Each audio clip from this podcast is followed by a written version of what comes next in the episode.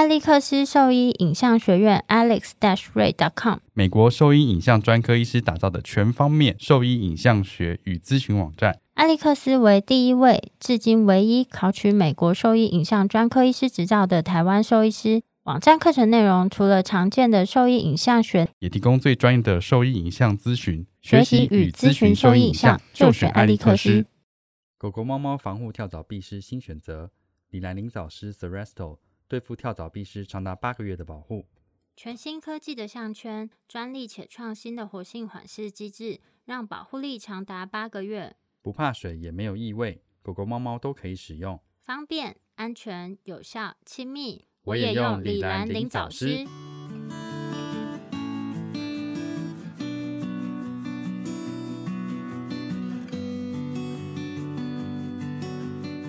现在收听的是超级好兽医的闲聊时间，我是兽医师林哲宇 Steven。哎，怎么没有 Wonder Vet Talk？哎，对，忘记再次。你现在收听的是 Wonder Vet Talk 超级好兽医的闲聊时间，我是兽医师林哲宇 Steven。我是兽医师肖慧珍。在这边，我们会用轻松谈论的方式，带给大家一些简单而正确的小动物相关资讯，也会和大家分享一下兽医师日常发生的有趣事情。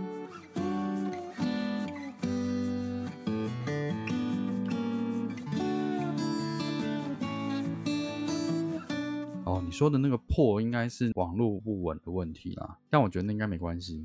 这是疫情期间没有办法避免的状况，但这表示说我们是远端录音的音质，我觉得这样听起来还蛮舒服的。比起我们之前那个环境音，现在其实蛮清楚的。上次我在剪新的那一集的时候，我就觉得听起来其实跟现场录没有真的差很多。你现在是在原本的录音间，然后我是在医院的简易录音间，所以录起来声音其实都还算干净，我觉得还不错。嗯，只是两个人讲话有可能会有一秒的延迟。我最近上班压力好大，我整个胃食道逆流又开始复发了啊！真的，所以你没有吃什么咖啡茶那些，这样子胃食道逆流是不是很像猫咪的 FIC 一样？有，我有在喝咖啡。那就是啊，不是啊，可是其实咖啡并不一定真的会影响啊。可是医生不都说不要喝茶，不要喝咖啡吗？然后不要吃甜食。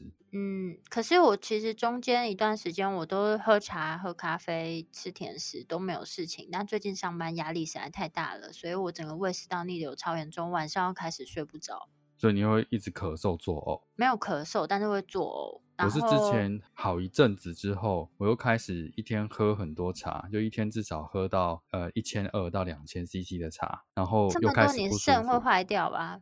不会啊，那个罐装茶其实还好诶，然后而且这样就当水喝，水分摄取很多。可是有一阵子就是会觉得好像反而变得疲累，然后喝完之后会有点恶心想吐，之后那个胃食道逆流又变明显，然后我就感觉不出来到底是呼吸不舒服还是食道不舒服，就觉得闷闷的，好像呼吸会不舒服这样，但是好像又不是，就吸气也都吸得到这样。我觉得最近压力太大，就有一点糟糕的是，除了这个胃食道逆流以外，就不小心开始乱买东西。哎，这不是吧？这应该是在家就是划手机之后就开始买啊。没有，我最近买了一个。你知道我 我在家看到我们家楼下的那个包裹超级多哎，大概是以前的至少两三倍。我看说大家整整栋住户的购物量，对啊，管理室那个箱子就堆到那个整面墙都是哎。现在去 Seven 最可怕啦！我们家附近的 Seven 堆到我都快要没有地方走路了，因为不是每一个 Seven 他们都有一个储物间可以放那个寄送来的包裹。嗯，然后就我们家附近有一间，是整个堆到那个走道是满的，然后只能单人通行。所以大家都改变购买的习惯，然后也是一样。我这个月发现说，哎，我的现金好像用的很少，但是我的户头的钱就少的很快。可是我都是用刷卡比较多。可是我已经用刷卡好一阵子，不是啊，现在不是都是不是不是哦？对你，我知道你活在旧时代，我都是用 Apple Pay 啊。哦，那你就比较没有关系。像我就觉得，哎，差异很大，会觉得说，哎，我的现金都花不掉，但是我的那个户头的钱就最近就少了很多，我反而要把一些钱存回户头里面，就我的购买习惯就改变了。可是去 Seven 我也是都用 Apple Pay。哦，我是用悠游卡，所以我是，而且我是用一般悠游卡，所以我是要自己加值，所以我还是用现金加值啊。哦，我已经很久都没有用现金加值悠游卡，因为你知道我常常都是压线上班，然后我常常到捷运站的时候做任何事情，没有，我常常到捷运站的时候要刷进去，发现啊没有余额了。然后后来发现有那个自动加值的悠游卡之后，我立刻全部换成那一种。哦，那个蛮方便，是不是？对啊，而且你就是去购物的时候可以刷悠游卡的，它就会自动帮你加值啊，你就不会因为里面没有余额。而且现在不是因为疫情关系就减少，就是现金支付，尽量都会用线上支付。所以，嗯，所以我现在其实钱包里就很少有钱，跟以前一样啊。啊，跟你没有，因为我已经我已经换成就是悠游卡付款或是。手机付款就是很久啦，所以我之前中午要跟我们吃东西，有时候跟我们借钱不是吗？因为我就是钱包里忘了放钱。对啊，对我来说，就这个月很有感，就发现我的钱包里的钱就是现金好像都还在。现在还蛮多兽医院开始慢慢推行，就是一些线上支付的方式，就用 iPay 啊，对啊，我看有一些。目前我们这边有一些事主，他们就会用转账的。哦，对，我们这边也是，就是如果他没有要用那个现金的话，是用转账的，就比较不会有接触了。现场转账很方便，是不是？对啊，你这你怎么会问我这么？就是或是我刚整个人都呆掉了，我想说这怎么回事？因为我的转账不是很像要去临柜转账，他现在只要那个手机按一按就转账嘞。本来就是啊，这已经很久了，好吗？那你知道很多就是转账不用手续费哦。哦，真的吗？为什么？就是看你哪个银行的啊。就是目前有一些是转账不用手续费，可能有每个月十次或者是什么之类的。我感觉这样就是你付钱越容易，你的钱就越容易被人家偷走。不是被别人偷走，只是你会无意识的一直乱消费，好不好？就是太容易，你就没有没有把钱掏出来。只要付费越容易，你的钱就越容易流失。就如果现在付费还要填什么资料啊、个人资料啊，那时候你就会哎打住就算了，不要买了。可是你只要按一个键就付费的话，你就会把这钱花掉。我觉得那个 Uber E 很贱哎。怎样啦？我我现在都是比较常用 f o o Panda，因为 f o o Panda 有很多买一送一的优惠，然后或者是打折的优惠，就看起来非常诱人。所以我现在都是用 f o o Panda 比较多。然后那一天我也不知道为什么心血来潮把那个 Uber E 点开之后，我忘了按到什么，结果就购买了它一个月的那叫什么方案？Uber Pass 嘛之类的，反正就是免运费的方案。然后好像一百二，然后你之后只要外送，单笔消费超过多少就对，单笔消费超过一九九都免运这样。但我真的是不小心按到的，然后赶快上网搜寻说有没有办法取消，哎，结果没有办法取消，哎，他只能就是教你把一个键按掉之后，下个月就不会续付这样，不然你就会一直续付这个优惠，就全部都免运，但你每个月都会被扣一百二十块。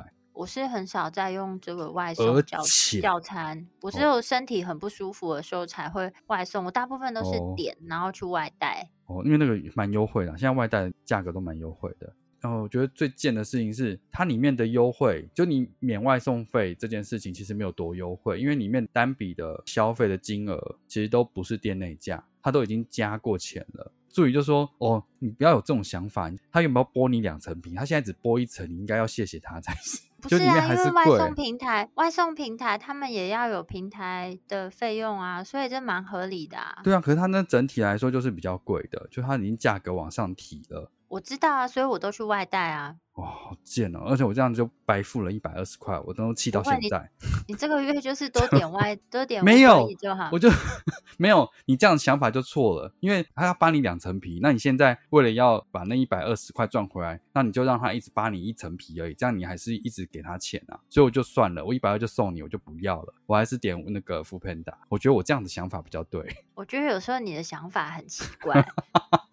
这样比较对，好不好？因为你一直点它，你还是要给它平台的费用，因为平台还是会赚，所以它没有像原本赚这么多，但它还是我知道你这个你这个想法就是跟比如说什么买一件八折，两件七折，什么三件六折这种，你就想说，就是你买三件虽然都练六折，其实但你总付出的金额是多的，所以没必要为了凑那个折数多买两件这样子。嗯，是吗？我觉得还是有点不太一样。反正我就是不要不要给他赚。好啦，那就算啦。你为了这一百二那边浪费那么多时间，哎，很气，我真的很气，因为真的不小心按到就，我是说现在的那个状况，我要强调的事情是，现在付费太方便了，所以你在按那个键的时候要看清楚。我好像不小心抖了，就点了两下，然后就付出去了。我觉得这个都是小事，我就是常常看到新闻上面有那个小朋友。就是哦，你说游戏吗？不是啊，点餐啊，就什么不知道哪一个东南亚国家那个美眉想要吃麦当劳，然后不小心叫了五十份麦当劳之类的，然后他们就出去巷口看到有五十台那个 Food Panda 在那边。那个怎么可能？这个所以你的东西不要给小孩玩啊。像那你就小孩在玩你的三 C，你要看着。我现在是还没有这个困扰。不是，就是那个付款是指纹的啊，我觉得指纹很好，因为你很难。还有 Face ID 啊。可是 Face ID 就是现在戴口罩也是有点麻烦。在家点还好了。我其实是比较喜欢指纹辨识的。现在用的 iPhone 没有指纹辨识，它只有 Face ID。好像戴口罩也辨识得出来吗？不行。但下一代很麻烦哎。下一代好像指纹的辨识会再回来的样子。重出江湖。对啊，因为大家都戴口罩啊。当初他们一定也没有想到会有这个疫情这种情况。对啊，就变成超不方便的。刚刚讲到这个网络便利性嘛，所以我觉得很多时候在被 看诊的时候问的问题，喂喂，突然喉咙好痒。看诊的时候，这是会传染的吗？就像在同一空间打哈欠会传染这样子吗？不是啊，你离我这么远，你有问题哦。哎，那你知道打哈欠这件事情会传染？我知道，我有看过。对对对，我有。那他的理论是什么？你知道吗？是一个心理因素吗？还是什么？我忘记了。哎，我听到的是什么？就是一个人打哈欠，他会把那个周边的空气大量吸到你的 肺里面，然后旁边的那个空气比较稀薄，所以他会想要打哈欠，把空气吸过来。屁嘞，又不是河马。不是这样子吗？不是这样子吗？因为我听到的是这样子啊，所以这是错的吗？你没有别的说法？你自己想想，你自己想想，这有可能是对的吗？我记得这是我很小的时候听到的，不知道是不是我爸妈乱说。但我我我现在目前既有的印象是这样，我到时候再查查。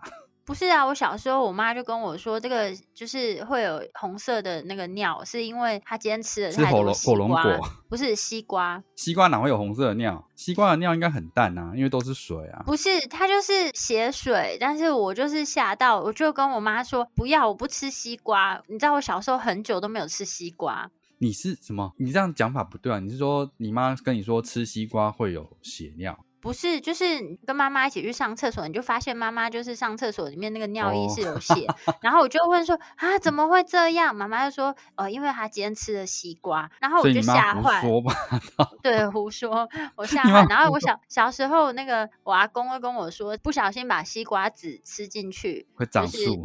会对会长西瓜，然后还有那个蜜饯蜜饯的那个籽吃进去，它就会在胃里面长东西出来。然后我每天都在想说怎么办怎么办，它会不会就是没有被我拉出来？我每天上厕所完都在检查我那有没有排那个籽出来。你知道我多慌张？吃籽？我不小心吞进去的，我不小心吞进去的，好蠢。大人为什么要吓小孩？不是我，我现在吃。我真的烦恼很久哎，你都不晓得。嗯，好蠢啊！我阿公这样跟我讲，我就跟我阿公一直哭说：“可是我吞进去了，怎么办？” 哦，你阿公很开心，是不是？我以前真的看过一部鬼片，他都要吃的那个很像籽的东西，然后就从肚脐长了一棵树出来。反正我觉得不应该这样子骗小孩，小孩真的心灵会受创。而且你知道我吃西瓜，我跟你讲，我小时候是会一颗颗把那个籽，不是我会一颗颗把那籽，因为我觉得你怕长西瓜。因为如果我用吃的，然后把它配出来，我万一漏配了一颗，有多危险？所以我会拿筷子 慢慢的把它挑出来，先把它挑出来，确认这一块是。就是没有籽的，我才会吞下那一块。这样杀你很容易啊，只要让你吞一颗西瓜籽就可以了。而且我对我后来就是我红色的西瓜不吃，我就指定吃黄色的西瓜。那你不怕不怕尿黄色的尿吗？哎，是一样的，尿本来就黄色这样子吗？对啊，小时候怎么知道？你看，没有不可以跟小孩乱讲东西。你阿公是恶作剧，你妈是为了要缓和你的情绪而已，怕吓到你。我觉得就不要啊，就是照实讲就好。为什么要这样子？两个妈生理期吧，应该不是血尿啊。对，长大之后才知道这件事情。反正我觉得不应该这样吓小孩，小孩心灵很受创。哎，你知道我小时候真的吃东西都很害怕，而且不能乱讲话，小孩很相信你。对啊，我就是，然后我觉得就是可能因为这样子，我小时候还有一个很我觉得有点调皮的恶作剧。什么？今天真的是一个废话，没有，我觉得真的很好笑。以前我国小里面有一个池塘。然后那个池塘其实不深，但是蛮漂亮的，就有造景啊，里面有一些小小的鱼。我隔壁的同学有一天呢，就问我说：“为什么你都考试考那么好？就是他考很烂，回家都被他妈骂，然后还被打。然后他说：‘你可不可以告诉我，怎么怎么考试考这么好？’对，然后我就跟他说：‘因为我就是都有送东西给海龙王，就是在那个 海龙王就住在那个漂亮的池塘里面。’你为什么跟小孩胡说八道？你跟你妈跟你阿公什么不一样？”我不知道我那时候怎么这么过分。然后有一天，那个同学就拿了他，你知道小时候我们的尺啊，有一种十五块钱，然后里面就是会有一个就比较厚，不是，然后里面会有一些液体，然后会有一些漂流的小亮片。对啊，里面有亮片或星星这样子啊。他说他把他最漂亮的尺送给海龙王，就丢到拿去丢，他就拿去丢。然后我一直阻止他说我是骗你的，拜托你不要丢。他就说你一定是不想要我考的比你好。怎么会这么愚蠢？难怪他考不好。我都忘记那同学叫什么名字，我真的好对不起他哦。我要买十支尺送他。哎，那你就请同学来认领这十支尺，如果你有听到的话。我根本不记得我同学叫什么名字。哦，如果他有听到的话，你再买十支尺送给他。对啊，我觉得我怎么那么过分？真的，难怪他考不好，他连这都相信。还好吧，我连吃那个纸进去我都相信了。是同一个时间吗？没有吃纸，那超小的，可能幼稚园不到。然后那个尺好像是一二年级的事。哦，我以前不敢做的事情就是做枕头，因为说做枕头屁股会烂掉之类的。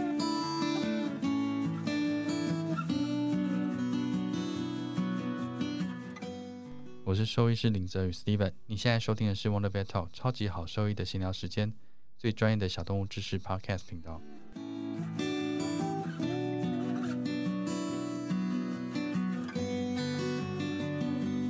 像我们刚刚讲到，就是在家嘛，所以比较容易在那个滑手机，就容易在网络上购物跟看到一些广告。所以我们最近在看门诊的时候，就比较常被问到一些东西。像先前我们在做附件的时候，其实我们会用一些辅助的器材，像是平衡垫、平衡板。这类的东西，嗯，比较常花生球，嗯，花生球，然后有一些就是叫什么宠物健身球、复健球之类的，对之类的。可是我通常在用的时候，就是我会选择比较合适，然后我喜欢平面大一点的，不要要踩上去的那个平面很小。当然要看狗狗的能力，然后就最重要的是安全。应该是要先。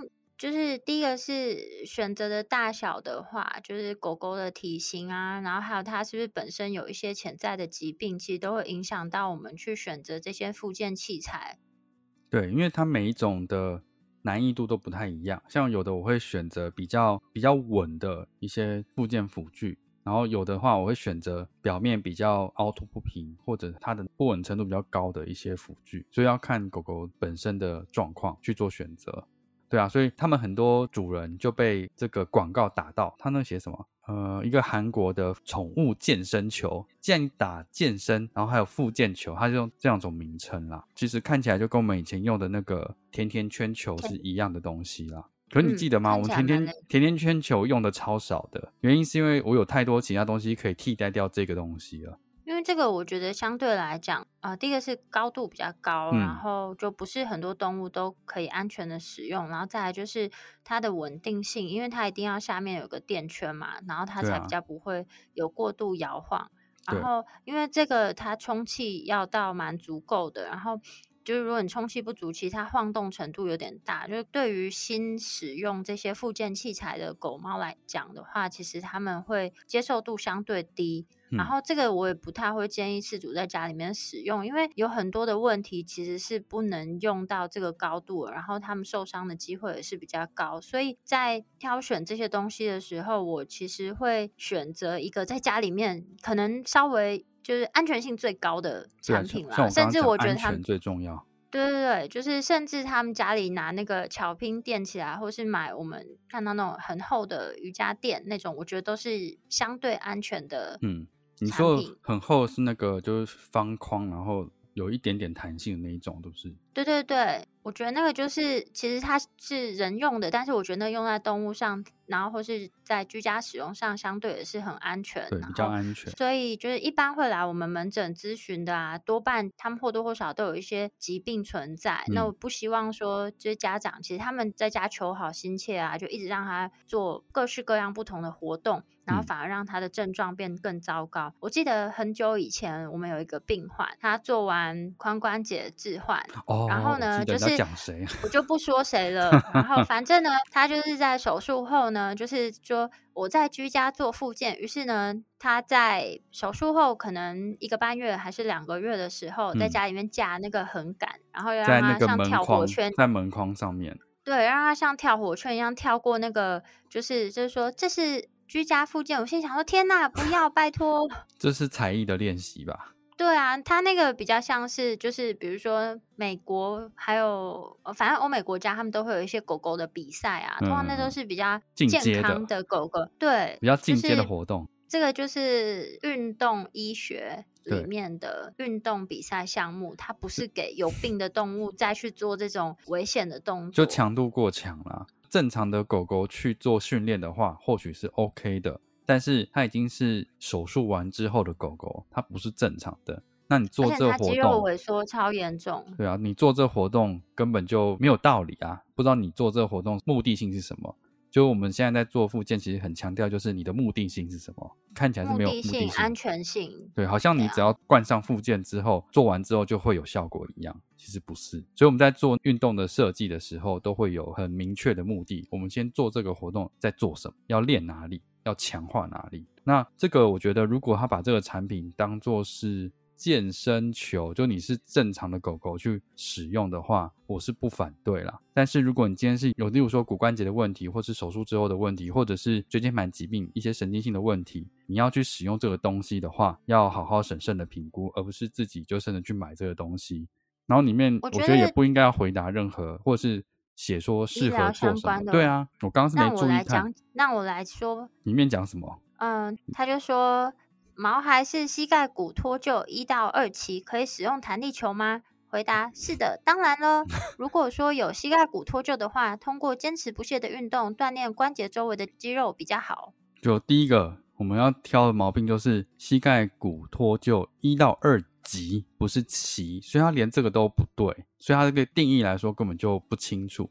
第二个事情是一到二级也可以是蛮严重的二次性关节炎。那如果他今天还是有疼痛不舒服的话，你直接买这个去做活动根本就不适合。有痛的情况去做活动是加速它的恶化，不是说你可以用这个东西，你买开始使用它就会强壮，没有这件事情，所以要经过评估才对。所以第一个我觉得这就是完全不行的。还有吗？嗯。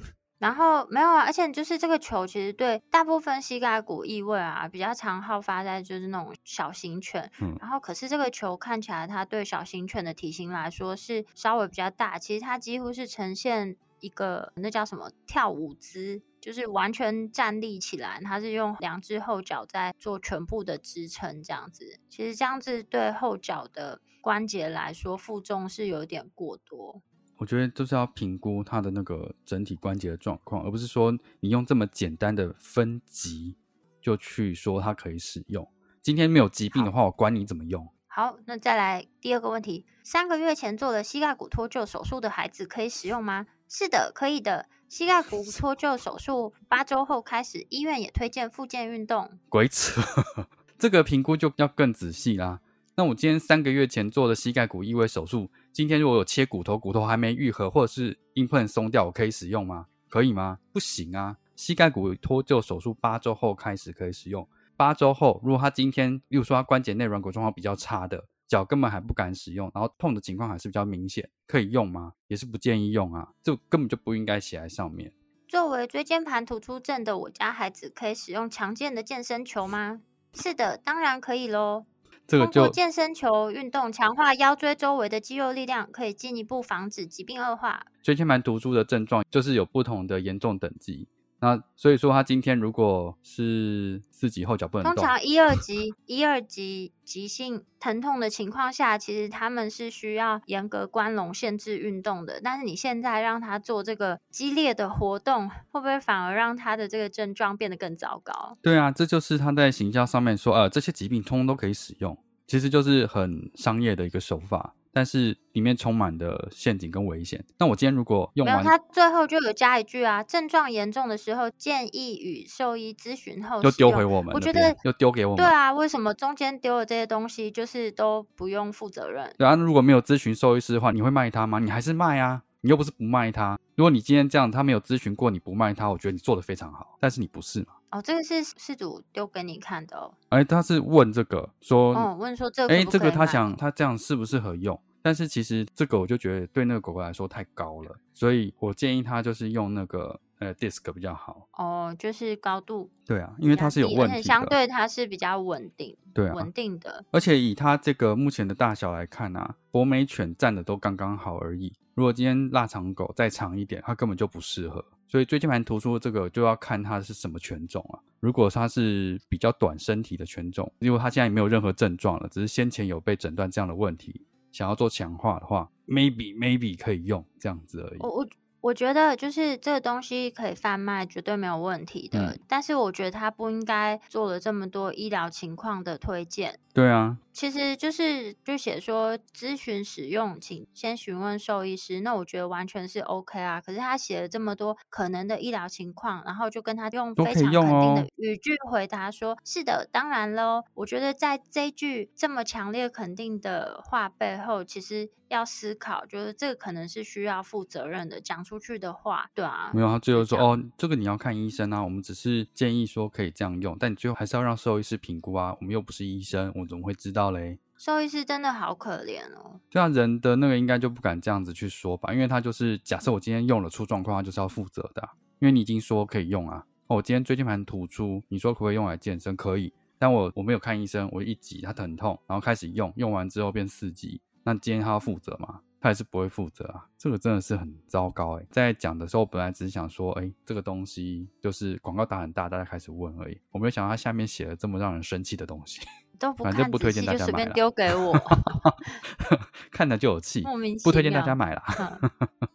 没有啦，就是真的还是要评估过，大家不要。我觉得看上面的东西了。这个球可不可以使用？我觉得一定是可以的，但是一定是要先问过兽医师，说家里的动物适不适合再去买，而不是看他写说可以就是可以。对啊，正确跟安全的使用是非常重要的。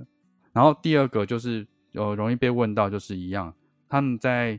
容易被那个广告打到，有一阵子就是筋膜枪这个东西，有人会买这个在家自己做按摩嘛，然后觉得说哦，这个东西用起来很方便，然后感觉用起来又蛮舒适的，可以让比较厚的肌群得到舒缓之类的。他想说，哎，那我家的动物是不是也可以用？就可能会拿自己家的动物开始去试，然后就有主人问说，他们是不是也可以用这种筋膜枪帮动物做按摩这样子？那这个其实我在整间就有被问到，然后最近又看到刚好有一篇文章是 Matt，他是 ACVSMR 美国的附件专科医师，那刚好他也被问到像类似这个这样的问题。其实原则上来说，这些东西没有不能用，但是你要想就是说我们在附件上面有一些课程是徒手治疗。是专门让这些专业的人，比如说兽医师或专业的人才，去针对徒手部分去熟悉、去了解，说该怎么做像这样子的治疗方式。那我们可以知道这些手法跟力道，才知道说怎么去帮助这些动物。那筋膜枪这个，它里面有提到说，通常在专业的人士去用这些筋膜枪，主要是为什么呢？第一个是，如果我们都是用自己的手去做像这样子的按摩或者是徒手治疗的时候。在一天你给我只做一次可能还好，但你今天如果做十个或二十个病患的时候，你就会发现你的力道或者是自己有可能会有一些伤害。所以像这类的筋膜枪可能可以帮助你，让你的工作更顺利。那这个是一个。第二个事情是，由于我们知道我们的力道要怎么抓，或哪些地方其实是不能使用的，所以我们在使用上来说比较能够避开那些危险性。但是动物的体型大小差很多，你今天用一样的力道用在马身上。一样力道用在吉娃娃身上，其实差非常多的。我记得有一篇 paper 是讲到说，我们在按摩的时候，小狗的力道最多是多少？中大型犬最大力道是多少？就是有一个比较简单的数，例如说两磅或者是一个是四磅之类的，像这样的数据出来。但是，一般怎么会知道说两磅跟四磅要怎么用力？你不晓得啊。所以，如果你连自己徒手的力量都没办法抓得很稳的话，你用筋膜枪其实相对来说会更危险一点。所以它是这样，还不如就是用手在家里面帮动物做简单的就是关节被动活动，对，所以最后他的建议就是，你的附件的兽医师可以教你做一些简单的呃，例如 F rod 一些按摩的手法，帮助舒缓。然后你可以稍微练习一下 p e r s a g e 就是稍微比较有一些些力道，然后比较目的性的做特定的一些肌群或点状的一些按摩。那这个也可以帮助他舒缓。那这个是需要长时间的练习的，所以他是说你可以由兽医师教导去做这些事情。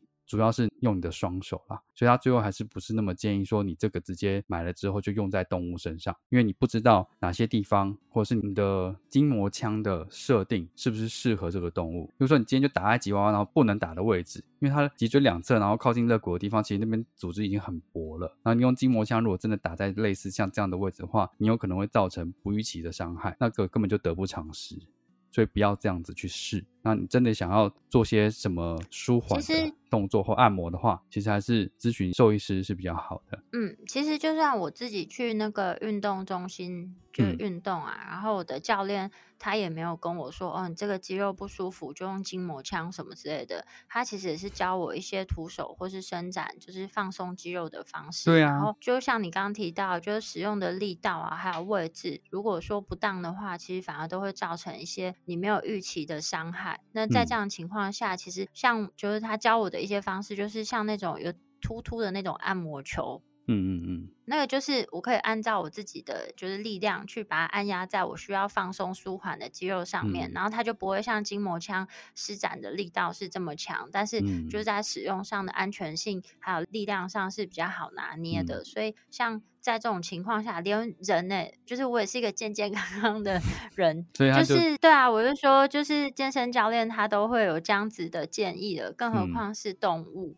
嗯，所以我觉得大家其实都是希望为了动物好。那我觉得，如果是想要在家里面多为它做什么，那你可以跟我们提出，或是跟你的兽医师提出你的需求。然后在这种需求情况下，我们可以给你一些比较合适、安全的建议。然后都比就是在网络上随意购买这些产品来的更理想啊。因为法规都有规定说，很多东西它是不能宣称一些疗效效果，但是因为就是很多人的可能就比较容易被检举啊，因为它的法规可能相对严格，但动物的话就是会有一些模糊地带，所以其实没有办法去审查的这么仔细，所以在这种情况下，就是消费者或者事主本身他就要建立起来一个比较良好的概念啊，不要就是被这些文字给冲昏头，就觉得哦这个很棒，好像很适合我家的小孩，也没有多少钱，那我就买了，但是如果最后造成伤害，我觉得真的会在家里面非常非常的懊悔啊！不希望有这种憾事发生。这样对啊，而且我觉得动物需要做到按摩的力道，原则上都不用太大。通常我在教他们的时候，我都觉得他们太用力了。所以你其实根本不需要筋膜枪的辅助，你只要适时拿捏比较轻的力道去帮你的动物按摩，其实大部分都是足够的。通常我在教的时候，都觉得他们太用力，所以根本就不需要这样的辅助。好，今天就是跟大家讲说，疫情期间在家不要一直疯狂 手滑。可以划手机，但是这些东西不要买。没有，今天就是大家跟大家呼吁一下，网络购物要小心。没错。哎，如果那如果说有人寄这些问你说这个可以买，可以吗？嗯，不行，我还是会建议他去跟兽医师咨询。就我没看他动物怎么样。对啊，你今天如果是大单，然后你想要用那个筋膜枪打它很厚的后大腿，嗯，我觉得好像安全性不会太有疑虑啦。嗯，我觉得那但是如果他曾经有那个骨折，骨折就你又不知道，没有啦。我意思是说，就是这些东西其实都很好，只是要放在适合的地方啊。然后。就我觉得，反正你们要买之前，先向兽医师咨询一下这适不适合。然后，如果真的不小心已经买了，那也先不要急着把它用在动物身上，就可以带去等疫情结束之后。如果真的很担心现在疫情状况，那疫情结束之后可以带去请兽医师再评估一下，再用在动物身上，这样会比较安全。然后，如果真的都不行，那你就留着自己用啊。对啊，我觉得也都 OK 啦。反正现在去不了健身房，没办法去外面运动，的确在家里面需要添购一些运动器材。对啊，那个。附件球你也可以拿来踩啊，好，那今天的分享大概就先到这边。如果说对我们的分享内容有兴趣，或是有疑问的话，都可以上我们的网站，我们的网址是 triple w 找 wondervet com 找 t w，或是 Google F B 搜寻 Wondervet 超级好兽医，都可以找到我们哦。OK，拜拜，拜拜。